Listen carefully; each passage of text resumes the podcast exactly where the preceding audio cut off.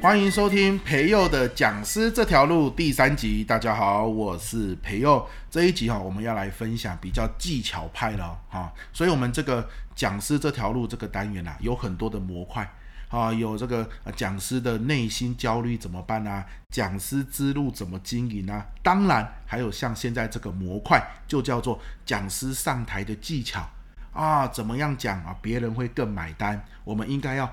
精进自己哪些技巧很重要，对不对？那今天要跟大家讲的就是讲师上台基本功 Part One，哇，这个好几趴啦，对不对啊？有机会慢慢好几集来跟大家讲。那 Part One 是什么呢？跟你分享啊，第一个叫做把复杂说简单。哦，这真的是讲师基本功啊！什么是讲师？我们靠这张嘴说出来的话，传递出来的讯息来赚钱嘛。所以想象一个画面，如果我们今天看一本书，比如说第十二页好了，我们看完之后，我怎么样讲出来的内容，就是比其他人讲的好，让听者更有共鸣，让听者更能接受，让听者更有印象。那这就是你讲师的功力啊！对吧？如果我看了十二页这个内容啊，我讲出来的好像跟他写的没有什么两样，那何必我们说呢？对不对？啊，请人来朗读就好了，是吧？所以讲师基本功第一个，如果我们要靠嘴吃饭，那我们嘴巴讲出来的东西，最起码要做到把复杂变简单。好，如何做到呢？两招，第一招列点，好，列点，我我们要非常习惯。呃，像这样，来，我自我介绍，好，我自我介绍一下我自己，然后你噼里啪啦就一直讲，那这样子就没有把复杂变简单嘛？你还是叙述一大堆嘛？我们要开始习惯啊，我来自我介绍一下，我用以下三点介绍我自己。第一点啊，什么什么？第二点怎样怎样？第三点如何如何？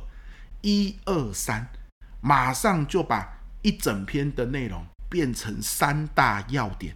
人家的大脑就好记住啊！这个列点的方式你有了，未来我们慢慢再练习，每一个点有没有案例啊？有没有故事可以加强，让人们印象更深刻？哇，那个就是往下再继续练习的时候，我们要自我修炼的部分。可是第一招，记得越是复杂的东西，越是你看完一大段内容之后，我能不能一二三点讲出来？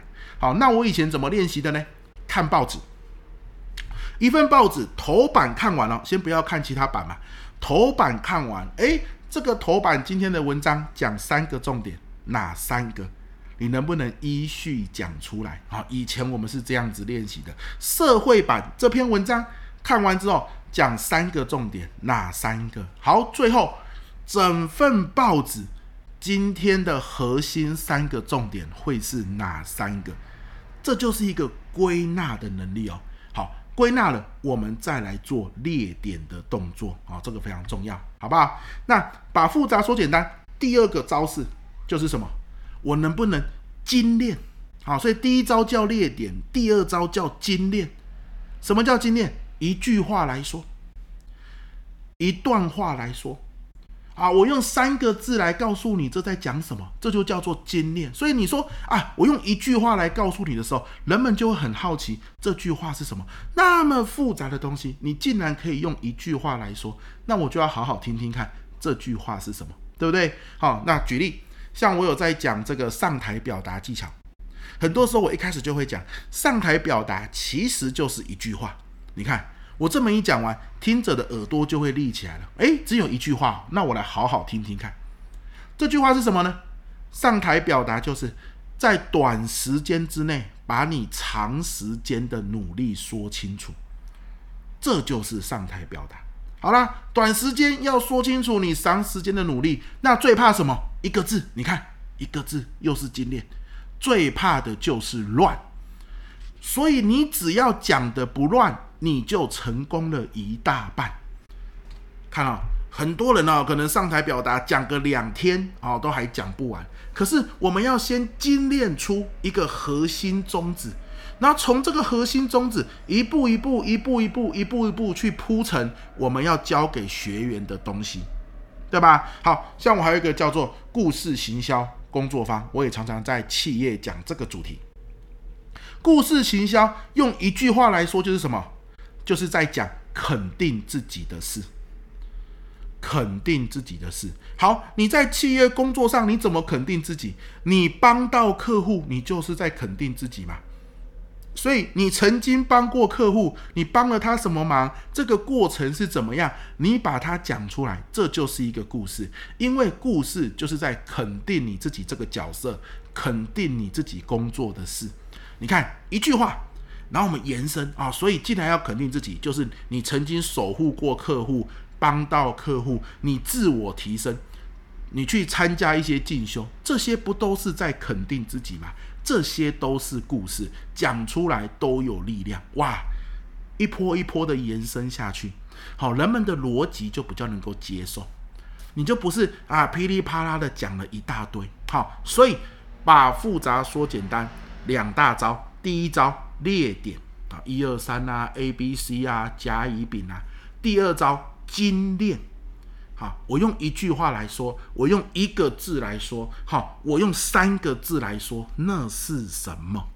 那这些东西都是你要把你啊、想要讲的内容、想要讲的素材，我们身为讲师，我们消化完之后，我们整理出来的。那以前是说，我们都知道要消化内容。然后整理，可是我不知道要整理出什么。现在你就知道了，最起码要整理出列点，最起码要整理出精炼过的内容啊，一二三点啊，一句话啊，几个字啊，这样好不好？我做第一个哦，把复杂说简单。好，上台基本功跟把复杂说简单相对应的就是把笼统说具体。所以呢，今天就跟你分享两招了。第一招把复杂说简单，第二招把笼统说具体。笼统说具体怎么做？依然有两点。第一个，专有名词尽量不要出现，好，把专有名词变成大白话来讲。你说，可是万一他们是行啊来的人，我跟保险业讲保险业的专有名词不行吗？诶，我先说哦，他们是同事，他们是可以这样讲。你今天在上课，原则上我们就是假定，好，我们讲的东西对他们来说是比较陌生的。那你硬要讲专有名词，他们也可能不会听不懂。可是你只要讲专有名词，他们的大脑就容易累，因为你讲一次专有名词，他听到之后，他的大脑就要转化，而这无形中就一直耗他的大脑的思考能量，所以。有些人上课都很自动的把专有名词转成大白话在讲，而你总是讲专有名词，那转成大白话的讲师，他的课堂上学生专注力可能到三十分钟，你都讲专有名词，你的专注力可能就只有十分钟，差那么多，差那么多。你不信的话，你去借一本什么 ChatGPT 概论啊、计算机概论啊，和那种大学必修课的讲义。翻开来都是专有名词嘛？你看，你可以看几页，还是你去借小说回来看？你可以看几页，小说可以看比较多页嘛？为什么？因为小说没有专有名词啊，就是这个道理而已，好不好？然后呢，把笼统变具体的第二招就是善用比喻，就好像什么，就好像什么。好，想想看，越是笼统的观念，越是笼统的概念，越要用比喻去带。当听者的大脑有画面，他接受度就比较高，他就不会那么想睡觉，他就更能够理解。OK，好，这就是我今天来跟大家分享的哦。讲师上台基本功 Part One。好，哪两招？我简单复习一下。第一个，把复杂说简单；第二个，把笼统说具体。好，这个是一开始我在练习的时候，不断透过看报纸。然后自我练习，讲给家人听，讲给朋友听，好，把这两招练起来，好，跟你分享，希望对想当讲师的你有帮助喽。我是培佑，我们下一集见，拜拜。